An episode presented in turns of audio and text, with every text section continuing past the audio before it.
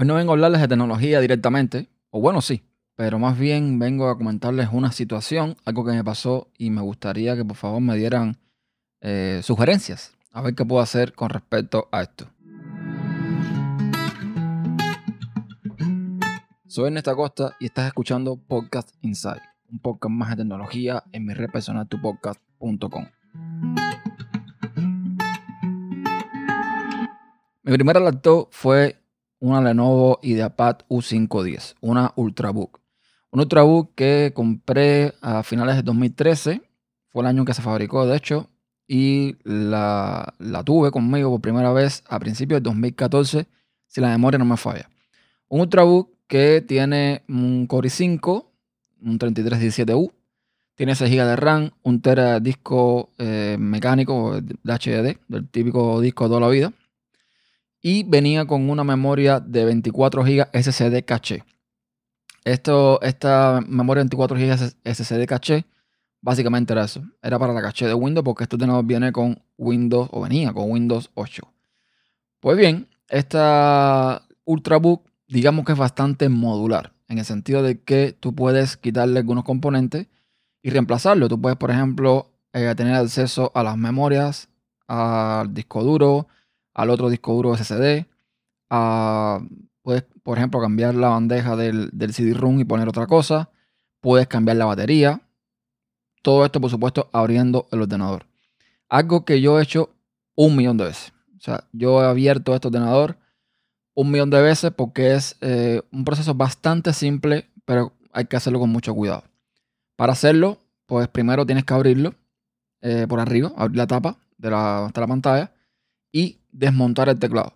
El teclado está sujeto por unas pequeñas eh, pestañas plásticas que tú las vas eh, moviendo. Y bueno, una vez que el teclado sale, desenganchas dos pequeños cables y ya tienes acceso a la parte de abajo del teclado o donde va la, la base donde está el teclado, que hay unos tornillos, que esos tornillos tienes que quitarlos para que la tapa de abajo de la laptop como tal pueda salir después. Una vez que haces eso, cierras la pantalla con cuidado, viras el laptop, quitas cuatro gomitas, las, cuatro gomitas típicas donde se apoya la laptop en la mesa, y esas gomitas tienen abajo otros cuatro tornillos. Quitas esos cuatro tornillos y la tapa de abajo la quitas también mediante pestañas plásticas.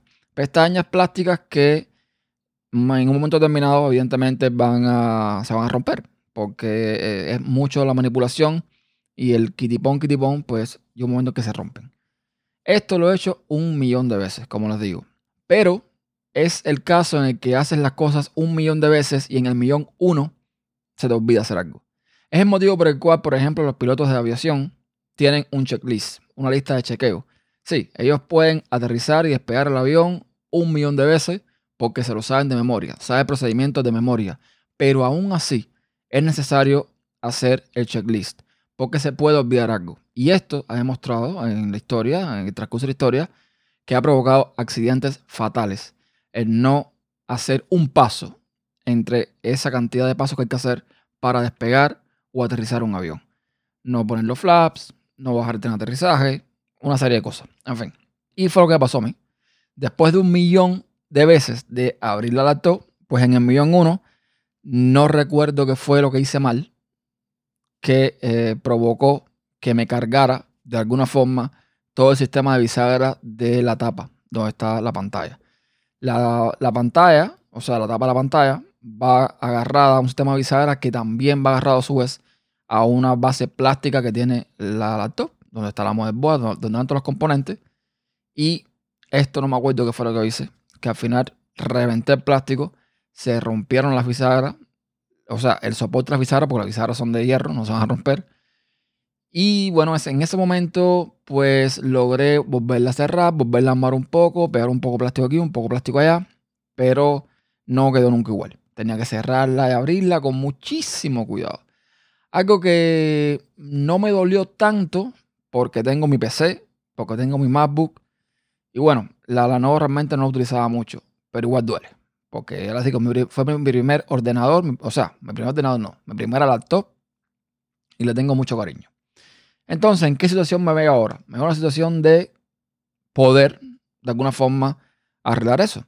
La base plástica que les estoy comentando las venden en eBay, por ejemplo. De hecho, hay una sola. No, por más que busqué, no encontré mucho. Pero encontré una por 99 dólares.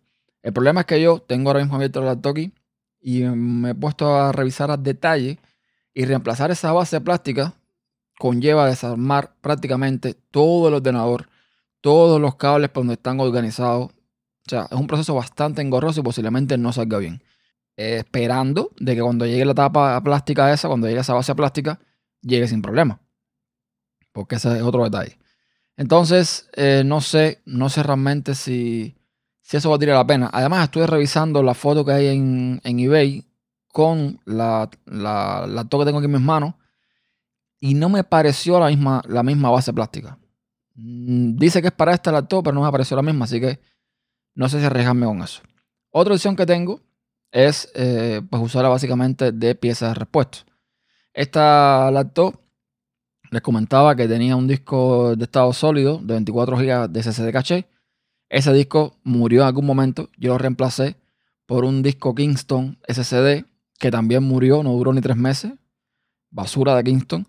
Y después le compré un Samsung, un 850 Evo, que es lo que tengo puesto actualmente. La otra opción que tengo, mm, me parece que es viable, es quitar los componentes, las memorias, los discos duros, todo, y dejarla como pieza de repuesto si logro comprarme otra similar. Es decir, en eBay ahora mismo hay dos que parecen interesantes. Una que vale, bueno, no tiene precio, está ahora mismo en temas de eh, apuestas no, no es apuesta, es esto que hacen en eBay, que es como ofertas, que uno va diciendo, no, yo te pago por esto 60, el otro dice, no, 61, el otro dice, no, 70, y así va, eh, va funcionando. Hay una que ahora mismo está en 59, yo puse 61, y bueno, vamos a ver qué pasa, que quedan 6 días y 5 horas para que termine esta oferta. Esta que, que estoy diciendo es como la mía, pero en vez de tener un tera de disco mecánico, tiene 650. Esta sí tiene el disco estado sólido de caché de 24 GB. Y a diferencia también de la mía, esta tiene 8 GB. La mía tiene 6. La otra opción que está también en eBay es una que están vendiendo por 150 dólares, más o menos. ¿Por qué quiero comprarla? ¿Por qué quiero eh, de alguna forma recuperarla? Porque es una laptop que si bien yo no voy a usar, me la puedo llevar, por ejemplo, para Cuba y dársela a un familiar o lo que sea. No la voy a tirar a la basura evidentemente. Entonces, comprando una similar tendría eh, estas más componentes como piezas de repuesto, sin ningún problema. La pantalla, el teclado que funciona perfectamente, el teclado retroiluminado, o sea, todos los componentes que tiene. Esto es una laptop que, por cierto, en eBay todavía se está vendiendo a unos 600 y tantos dólares. A veces es tan antigua. Eh, claro, esa con 600 y tantos es la que tiene el i7, no el i5. Pero bueno, más o menos fue el precio que en la que yo lo compré en su momento, unos 500, casi 600 dólares. Que de verdad que para, el tiempo, para la época, estaba, estaba bastante, bastante bien.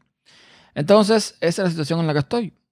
Armarla eh, me parece que va a ser un problema, va a ser un rollo, posiblemente no quede bien. Y además un dinero que, me, voy a gastar ahí eh, por un pedazo de plástico que no sabré si llega o no llega. Son 99 dólares más envío, como unos 110 dólares.